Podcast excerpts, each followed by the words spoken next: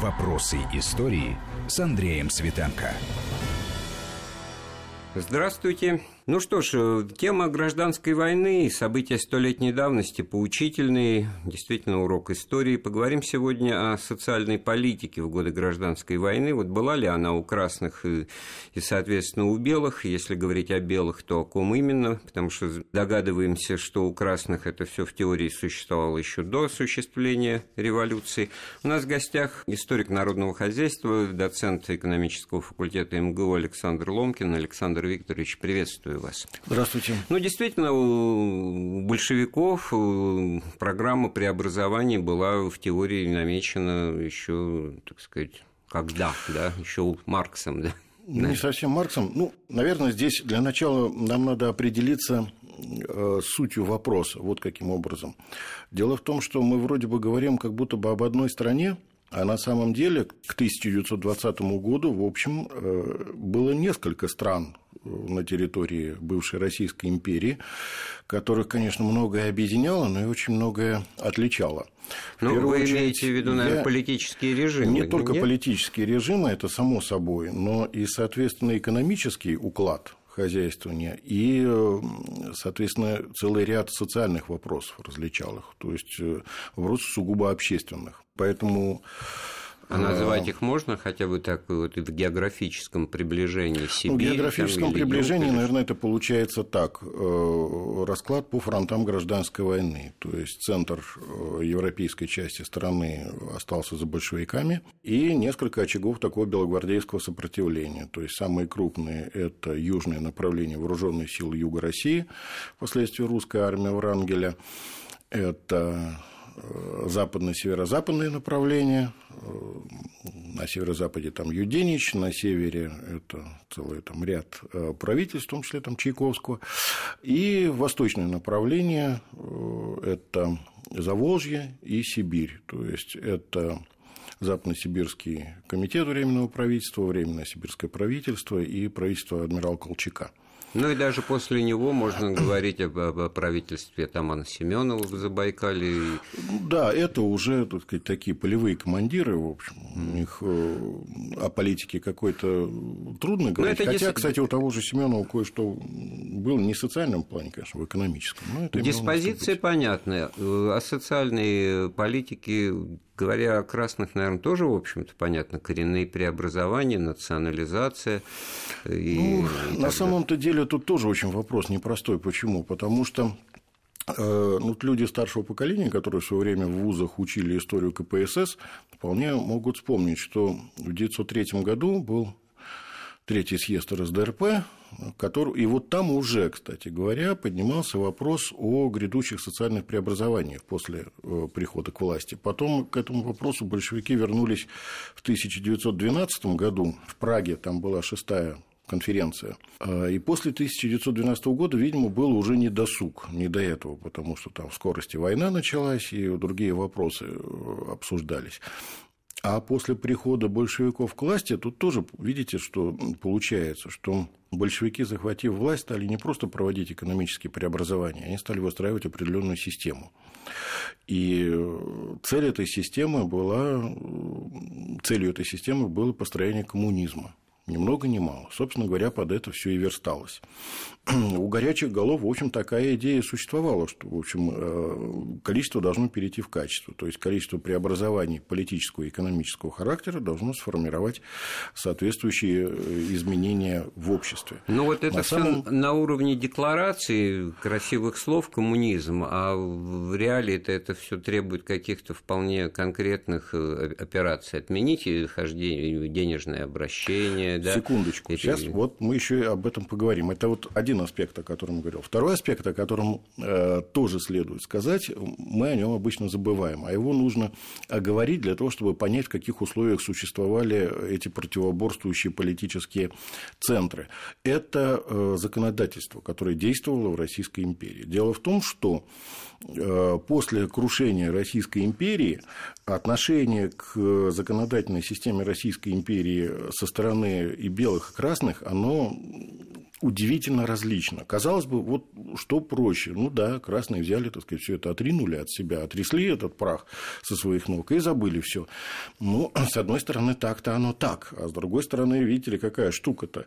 У Российской империи было неплохо проработанное законодательство, которое охватывало, в общем, все стороны жизни. И просто так взять и отказаться от него э, можно, но взамен надо создать что-то свое а даже чисто физически такое количество законодательных актов создать быстро не получится. Это а у нас это все работало, потому что потом-то сложилось какое отношение, что там строгость э, советских законов э, это... замещается необязательностью их исполнения. Ну, а советских законов в таком раскладе, это, по-моему, еще Салтыков-Щедрин подметил. Так что это у нас Вот, а если Салтыков-Щедрин, традиционные как вы говорите, моменты. то Михаил Евграфович жил в царские времена, и чего там нам жалеть об этом законодательстве, которое... А жалеть как? Жалеть, ну, то есть оно не например, работало. Э, жалеть надо вот в каком плане. Люди-то продолжают жить, а, соответственно, продолжаются и отношения между людьми, общественные во всем их разнообразии а, и экономические тоже во всем их разнообразии. А значит, нужны какие-то нормы, которые будут регламентировать хоть как-то жизнь человека, начиная от самых банальных вещей, ну, допустим, регистрации брака, да, война, не война, но люди продолжают любить друг друга. И ну, рождаться и умирать. Да. да, и рождаться и умирать продолжают это, во-первых. А, так вот, э, у красных вроде все понятно, они от этого все отказались, но тоже, скажем так, это не в полной мере так. Что касается белых, вот здесь картина еще сложнее. Почему? Потому что э, декларативных каких-то норм, которые бы подтверждали тот факт, что белогвардейцы не признают действовавшие в Российской империи законы, нет.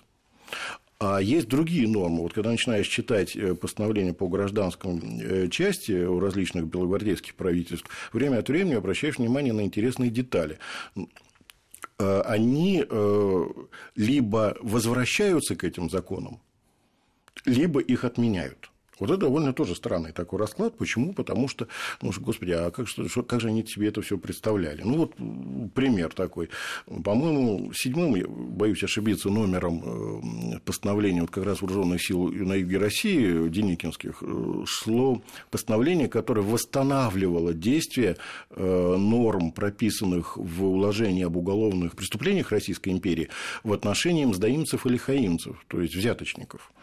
Думаешь, господи, даже Деникин к этому вернулся, да? Но что означает это распоряжение? -то? Оно означает, что раз восстанавливают, значит, они его не признавали, эту норму, да, а значит, нужно было возвращаться к этому всему. Приблизительно такая же картина наблюдается и на Востоке, например. Там, э, там бывает еще интереснее, когда вот э, Западно-Сибирский комитет он отменял действие некоторых норм, э, законодательных норм Российской империи. Тут опять же возникает вопрос. То есть они считали, что они у них действуют, вот и пойди Нет, разберись. Тут еще такая мысль возникает, что они себя понимали как новую власть, Совершенно не просто верно. воспроизводство того, что свергли Совершенно большевики, верно. а до этого в феврале 17 года и, даже не, не столько большевики, сколько не пойми кто, да, вот да. На, на всеобщей волне, так сказать, революционного так вот. оптимизма. Так вот, действительно, да. это очень интересный момент. Они себя воспринимали как некую, так сказать, новую силу, которая установит что-то, взяв, может быть, из социалистических лозунгов, лозунгов и программы, может быть, что-то оставят. Совершенно верно. И поэтому, подходя к этому вопросу, вот вопрос, связанный с социальными проблемами, тут надо, наверное, отметить еще один момент, который позволит нам приблизиться к этому вопросу. Вот какой. Э, мы традиционно воспринимаем белое движение как монархическое сопротивление. На это у нас работала в советское времена агитационно-пропагандистская машина, это понятно. Во-вторых, это было проще определить их всех, всех белогвардейцев именно как монархистов. Снова готовят нам царский Снова трон. Снова готовят нам царский трон, совершенно верно. Да, и надо сказать, что и среди э, белогвардейцев, особенно тех, кто обеспечивал такую идеологическую сторону, тоже нашлись талантливые люди, которые работали именно на этот вопрос. Ну, достаточно вспомнить Марину Цветаеву, например, ее цикл стихотворный «Лебединый стан», где, в общем, белогвардейцы и белое движение движение на юге сравнивается с Вандеей, то есть таким монархическим сопротивлением однозначно. Так вот, но э, на самом-то деле это было не совсем так, а правильно сказать, что совсем не так, и белое движение, оно было очень пестрым и по социальному составу, и по политическим воззрениям. Это в этих неуловимых мстителях там было, да, здесь, помните, штабс-капитан Овечкин говорит, ну, тут собираются, говорит, разные эти... Да, кстати говоря, пример может быть легковесный на первый взгляд, но там очень хорошо показано, что когда начинают исполнять гимн «Боже, царя храни», то публика отнюдь не, далеко не вся да, это да. приветствует. И это для моего поколения, которые в детстве это смотрели, это был какой-то, в общем-то, приглашение к размышлению об истории, которую мы проходили, в которой это, было много разного. Это конец 60-х годов, да. то еще были люди, которые все это помнили и видели. Так вот, соответственно, и подходы к решению ряда вопросов э, неизбежно должны были быть очень разными, иногда просто полярными, даже внутри э, белогвардейских правительств. Поэтому э, какого-то единства в этих взглядах не было и, в общем, быть не могло. Вот некая такая преамбула получается вот такого вот порядка. А дальше, ну, наверное, так сказать, несколько слов надо сказать о том, что получилось у большевиков. А, ну, видите, они, захватив власть, начали проводить свою политику сразу форсированно, готовясь, в сущности, к построению коммунизма. На это работало все, начиная от национализации, это вот первые декреты советской власти, которые национализировали различные промышленные объекты и потом целые отрасли народного хозяйства и прочее. А потом возникает вопрос, а как быть с людьми? И отсюда, соответственно, и решения какие. Представьте, гражданская война, и в условиях этой гражданской войны людям надо ходить на работу, им надо платить жалования, и надо обеспечивать все социальные блага. Но ведь все это уже к, к началу 2018 года благополучно перестало работать. Отток э, рабочего населения из, из крупных промышленных центров э, в деревне, потому что просто надо сесть на землю и чем-то кормиться. Э, все, коллапс. Поэтому и, и так мало мы говорим применительно к 18 и 19 годам, наверное, о социальной политике, что у красных, что у белых, потому что весь фокус внимания к событиям на фронтах, к политике политическим декларациям, к террору и так далее, и так далее. Коллапс-то коллапс, но давайте посмотрим с чисто экономической точки зрения. Вот, пожалуйста, э, большевики вводят э, карточную систему и нормированное распределение продовольственных ресурсов. Причем э, эта карточная система изначально, подчеркиваю, изначально она была всесословная, то есть она касалась всех. То есть там вводились четыре нормы снабженческих в зависимости от того, каков был вид деятельности человека. Чем тяжелее труд, там, допустим, производственные, mm-hmm. да, тем выше были нормы снабжения. Ну, четыре Итак, категории. Четыре категории. Уже, получается, все равны, но кто-то равнее, ну, да? Все по-разному, да. да. А вот в 1920 году, в апреле, э, ситуация меняется э, кардинальным образом. Э, сообразно вышедшему декрету, вот это вот тотальное карточное снабжение отменялось и вводилась трудовая норма снабжения. То есть, карточки продовольственные получал только тот человек, который сам работал работал. Тот человек, который не работал вообще или эксплуатировал других, карточки снабженчества а, не простите, получал. а в 2018 году тот, кто не работал, тот ел разве?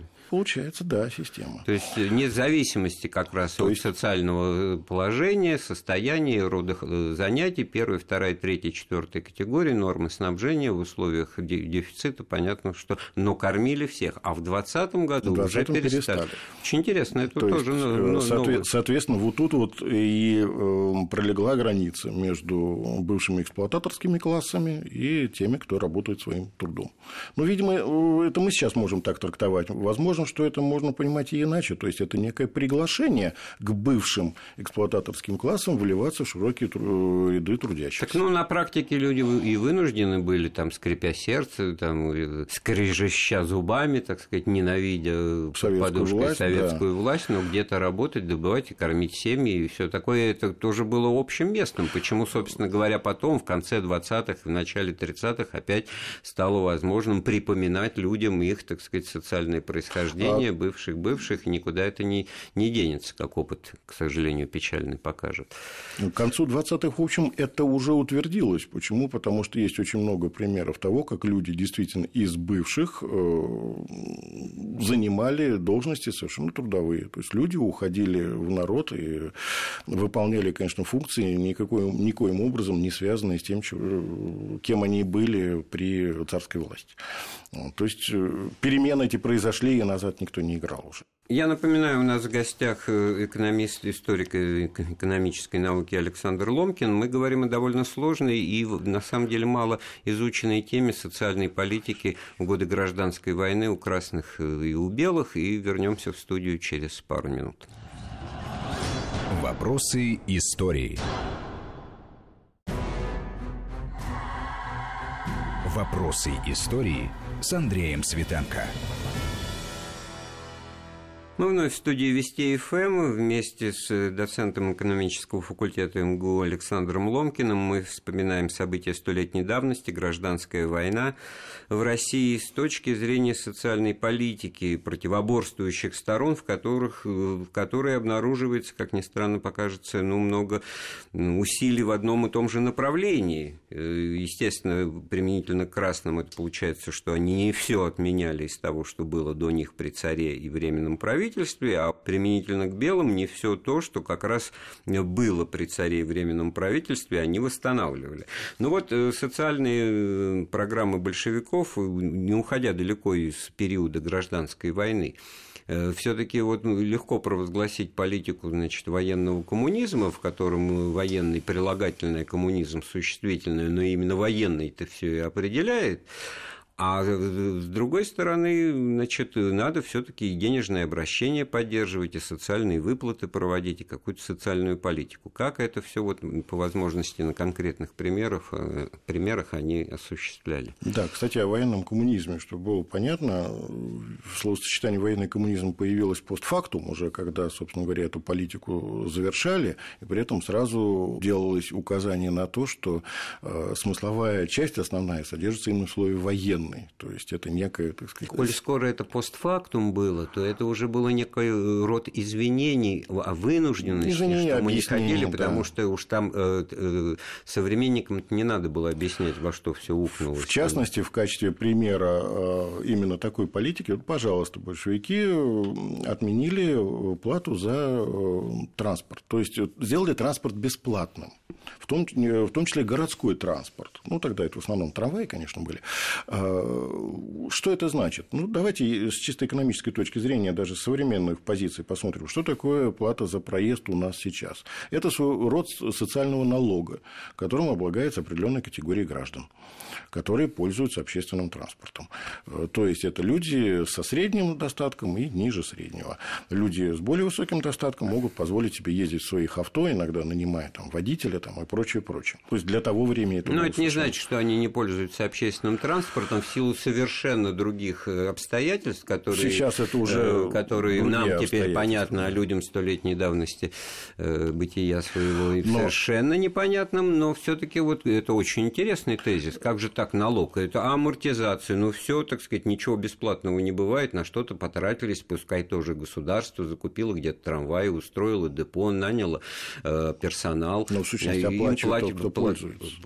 Но платят те, кто пользуется, правильно? Это ну, я понимаю, ну просто когда, или когда Никита Сергеевич Хрущев, преснопамятный, обещал сделать э, транспорт бесплатным, то, в общем-то, в принципе, в, совет, в условиях советской экономики этот вопрос решался несложно. Это просто перераспределение фондов и все. А, это можно было сделать. А в это время, с другой стороны... Так получилось у большевиков сделать бесплатно? Да, получилось. И он получилось. работал? Работал, да. Работал. Вполне работал. Потом, правда, так сказать, в рамках развития товарно-денежных отношений пришлось прийти, вернуться к прежнему, но одно время действительно транспорт был бесплатным, ничего страшного. Вот. Так вот, а в это время, с другой стороны, в это время, с другой стороны, э, с началом гражданской войны, образовывались несколько очагов белогвардейского сопротивления, которые в условиях войны представляли собой в первую очередь именно вооруженные центры сопротивления. А вот было ли там что-то? Вообще вопрос о том, была ли там экономика, он сам по себе, наверное, правильный. Почему? Потому что изначально это была просто война. Ну, если мы возьмем э, юг России, да, то с конца 17 начала 18 года, когда там формируется первое подразделение, которое составит ядро добровольческой армии, там ни о каком государственном строительстве речи вообще не было. И вся экономика, в сущности, помещалась в одном чемодане у генерала Алексеева Михаила Васильевича, где лежала вся казна э, этой добровольческой армии. Вот, вот и вся экономика. И в целом надо сказать, что весь 18 год и добрую половину 19 года эм, вооруженные силы Юга России провоевали в условиях того, что у них тогда называлось полевым законодательством. То есть вопросы государственного строительства вообще не поднимались. Это можно э, понять и объяснить. Люди военные, они не вдавались ни в какие экономические подробности и цели свои видели в другом. Какую-то все-таки городскую гражданскую администрацию они восстанавливали в тех э, регионах, которые... Там устанавливали, конечно. Другой фильм вспомнился «Адъютант его превосходительства», где Харьков, да. вот входят белые, вот срывают все признаки советской власти, там еще лозунги и прочее, и устанавливают штаб командующего армией в этом особняке, который был ну, жилое помещение. Да. А дальше а там градоначальник... влюбляется да. в дочку градоначальника. Вот, градоначальник тоже на всякий случай полковник, да. да. И получается, что это все какая-то временная по определению военной администрации в преддверии того, что будет победа и придет и установится в будущем какая-то власть. Но, во-первых, надо снабжение проводить, надо посевную проводить, уборочную. И... Вот в том-то вся и беда, что вот эти вот постановки, которые вы сейчас определили, надо, надо, надо, они э, действительно стали серьезной проблемой тогда, когда руководство белогвардейское на юге поняло, что фронт стабилизировался, быстрой победы над красными не получается, и э, несмотря на то, что гражданская война она не была позиционной, как мы обычно представляем себе войны, это, в общем-то, вся история войны, это история быстрых стремительных передвижений, рейдов там, и прочего. Линия фронта там... Ну, власть, власть переменилась, какой флаг висит над, да. над тем же особняком, а, да, это все тоже. Но необходимость, например, организации того же снабжения, она пришла очень, очень не сразу. Почему? Потому что надо организовывать тыл, надо устраивать отношения с местными жителями, надо заставить местных жителей э, что-то отдавать, может быть, насильно в качестве налога, может быть, что-то продавать. Может, когда-нибудь, даст Бог, отдельно поговорим об аграрном законодательстве в этом плане. А, и, соответственно, точно так а же я надо... вот сейчас хотел задать этот вопрос ключевой, любой вопрос всякой революции не только о власти, но и о земле. И в этом смысле если, как пропаганда советская это всегда говорила, вот приходит Деникин и восстанавливает помещичий буржуазный э, строй, а он какие-то совершенно другие э, дает указания, кто засеял, значит, весной э, какие-то поля, Хорошо, значит, тот понял. с них урожаи будет получать, то есть он по факту на, на бегу, может быть, так сказать, в перерыве между боями, вот именно, что но все-таки подтверждает а... какую-то новую организацию отношений. На самом деле, вот если мы говорим, опять же, о социальном аспекте, да, выстраивание отношений с крестьянством – это тоже, конечно, социальный аспект. Почему? Потому что они кормят. Да? Э, для Деникина это была проблема очень серьезная, которую, к сожалению, они увидели осмыслили не сразу. Мы просто забываем о том, что политическая установка тогдашняя, э, бытовавшая среди белогвардейцев, это э, теория, так называемая теория непредрешения. То есть, этой теории, кстати, придерживался не только Деникин, ею придерживался и Врангель. Это известно, когда он там интервью давал. То есть задача Это вам какая? известно, когда да. он никому давал интервью, раз сказали... Зада... Зада... Задача какая была, э, как она виделась? Эм, победить большевиков, это самое главное. То есть не восстановить статус-кво, а именно победить большевиков. А после победы над большевиками систему э, устройства, политического и социального устройства страны должны решать люди, то есть должен быть создан какой-то полномочный орган, который все называли по-разному. Для кого-то ближе был земский совет, для кого-то там старое ну, учительное собрание. Даже не название, но тем хотя... не менее, да. Угу. То есть народ должен был сам определиться с тем, какая форма правления То есть и правильно, должна... правильно сказать, что они время для того, чтобы привлечь на свою сторону ширнар массы, упустили. Упустили не, совершенно не однозначно, совершенно однозначно упустили. Вы правы. При этом большевики в этом плане перехватили пальму первенства просто сразу И вот эти знаменитые, знаменитый декрет о земле, который, в общем, представлял из себя довольно простую декларацию на самом деле, там всего лишь даже крупным шрифтом где-то страница текста всего лишь. Там нет проработки детальной, там нет никаких э, четких э, указаний на то, как эта реформа будет проводиться. Там декларации, но эти декларации, они хоть и плакатные, но не очень Значит, доходчивые. правильно ли считать, что а... вот это вот недостаток белогвардейцев, который мы обнаружили в политическом плане, купировался тем, что большевики, наоборот, здесь, делая многое конкретно, все таки от себя отринули известную часть крестьянства.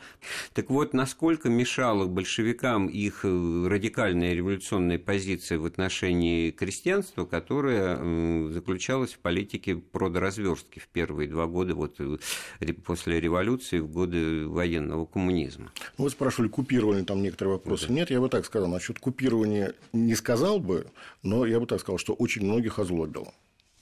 И тогда получается, что бездеятельность э, белых, которые ну, по разным причинам не могли что-то посулить тому же крестьянству, тем же кулакам, хотя как, или, или что-то все-таки в этом У белых было. немножко что... другая была проблема. Она была связана с тем, что осталась значительная часть земли э, хозяева, которые исчезли.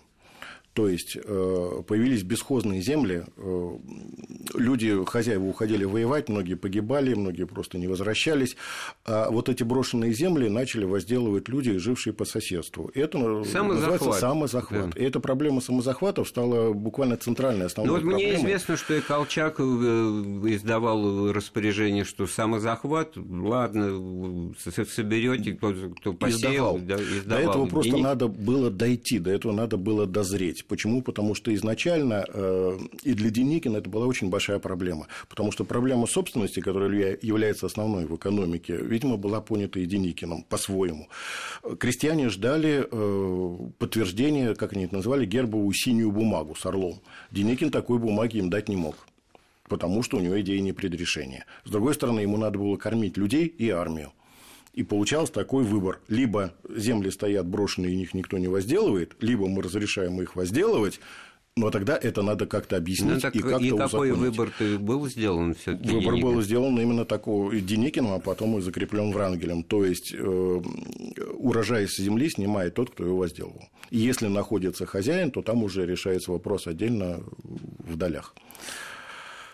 Им, вот в этом аспекте именно так. Ну, то есть, все-таки что-то такое это второе, вменяемое да, второе, второе то, о чем вы говорили, что крестьяне, которые остались на стороне, больш... Э, то есть на территории подконтрольной большевиками, они заняли выжидательную позицию. Должен сказать, что крестьяне, которые были у белых, заняли точно такую же выжидательную позицию и с точно такой же логикой кто побеждает, того и власть. А потом это все и выразилось в лаконичной фразе «приходит красный грабит, приходит белый грабит». Приходит да? красный грабит, приходит белый грабит. Это э, то, что белые очень деликатно называли самоснабжением. Почему? Потому что вопрос снабжения армии э, решался с очень большим трудом в первую очередь снабжение самыми простыми вещами, обиходными. Э, где все это брать и как? У нас в советских, э, советских времен известно этот стишок про погон, там, мундир английский, погон французский там, и так далее. Э, да, Антанта помогала, но не настолько, чтобы. Поэтому самоснабжение... Системы снабжения всегда. не было и в Колчаковской армии, не говоря уже о Да. Отсюда еще один вопрос, так сказать. А, а на какие деньги можно было это купить? Откуда у воевавших на стороне белых, собственно говоря, деньги? Вот в этом плане социальный, социальный вопрос начал решать еще Алексеев а, Михаил Васильевич. Он ввел изначально градацию по а, окладам жалования по должностям. При этом надо понимать, что у белых все перепуталось. Почему? Потому что э, до революции офицер получал жалование, а кроме жалований, он, это был собственный оклад жалования, а кроме этого он получал еще ряд выплат на наем квартиры, э, обеденные столовые суммы, на содержание прислуги и так далее, и так далее. То есть там еще денежки набегали. Во время гражданской войны, конечно, во-первых, обеспечить это все они не могли. Во-вторых, э, и социальная структура армии тоже перепуталась. Почему? Потому что на рядовых должностях очень часто оказывались люди э, в званиях офицерских.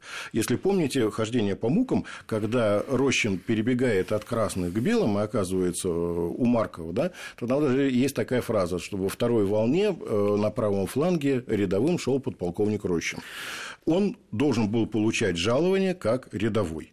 А вот пайков и, и каких-то вот снабжения какого-то по рационам... Такого централизованного снабжения у белых, не было. Не было не было. Э, год спустя еще раз к этому вопросу вернется Деникин уже в 2019 году, и тогда он издаст, в общем, в сущности, единственное такое постановление, которое регламентировало этот вопрос. Там будут прописаны э, оклады жалования по должностям, причем с очень значительным разбросом, но можно понять, что это были очень небольшие суммы.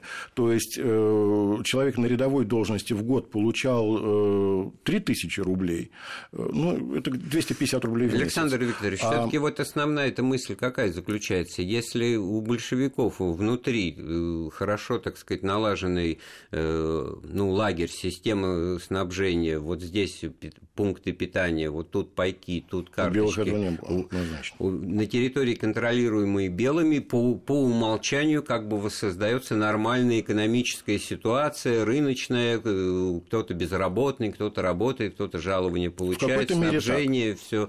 Но в этом смысле и торговые точки ну, работают, принадлежавшие там кем-то я, или я, бы, я бы обратил внимание не только на это. Это понятно. Они реконструировали экономическую систему, которая была им близка.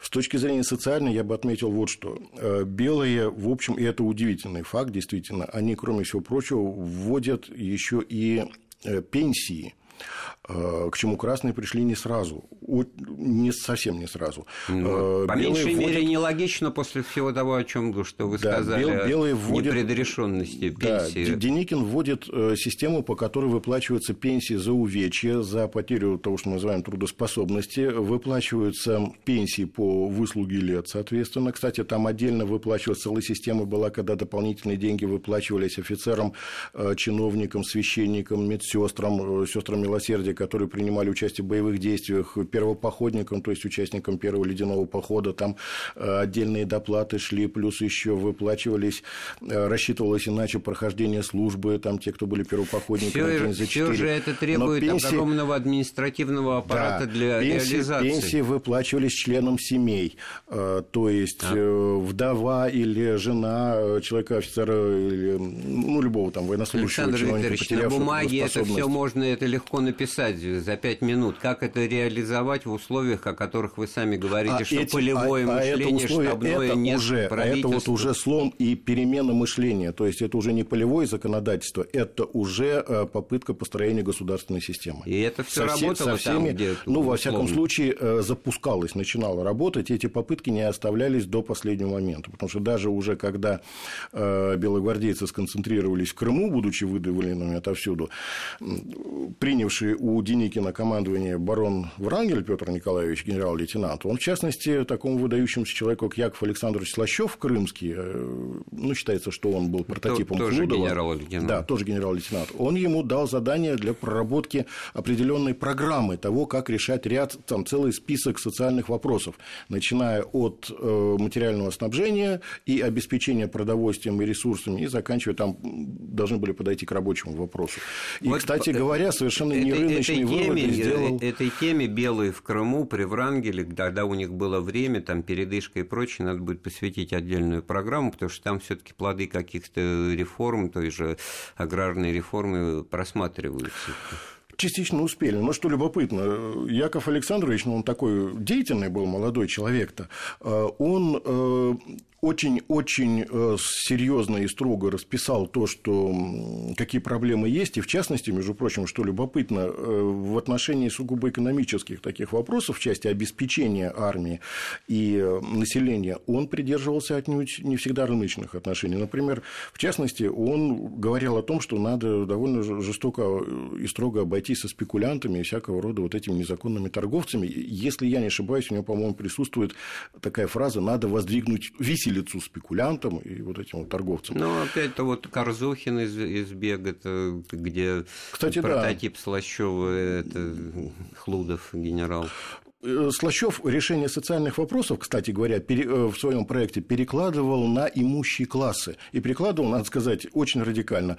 Он считал, что все люди, которые имеют высокие доходы, должны половину от своего имущества, в чем бы оно ни было выражено, передать на восстановление. В общем, вывод такой напрашивается, что за два года гражданской войны какая-то метаморфоза и трансформация представления о социуме в белом движении имела место, и вот опираясь на мнение и мысли Слащева, заключалась в том, что все таки какую-то программу ну, в рамках запроса на справедливость, э, перераспределение, какие-то социальную политику, ориентированную на нужды широких масс населения, они все-таки могли бы осуществить, если бы это продлилось, а дольше, если, во-вторых, если бы им сопутствовал успех. Ее да. надо было бы осуществлять, я бы так сказал. И к этому надо было подступать раньше. Спасибо. У нас в гостях был э, кандидат экономических наук Александр Ломкин. Программу подготовил и провел Андрей Светенко. Слушайте Вести ФМ. Эм. Наша следующая программа выйдет в эфир уже послезавтра и будет посвящена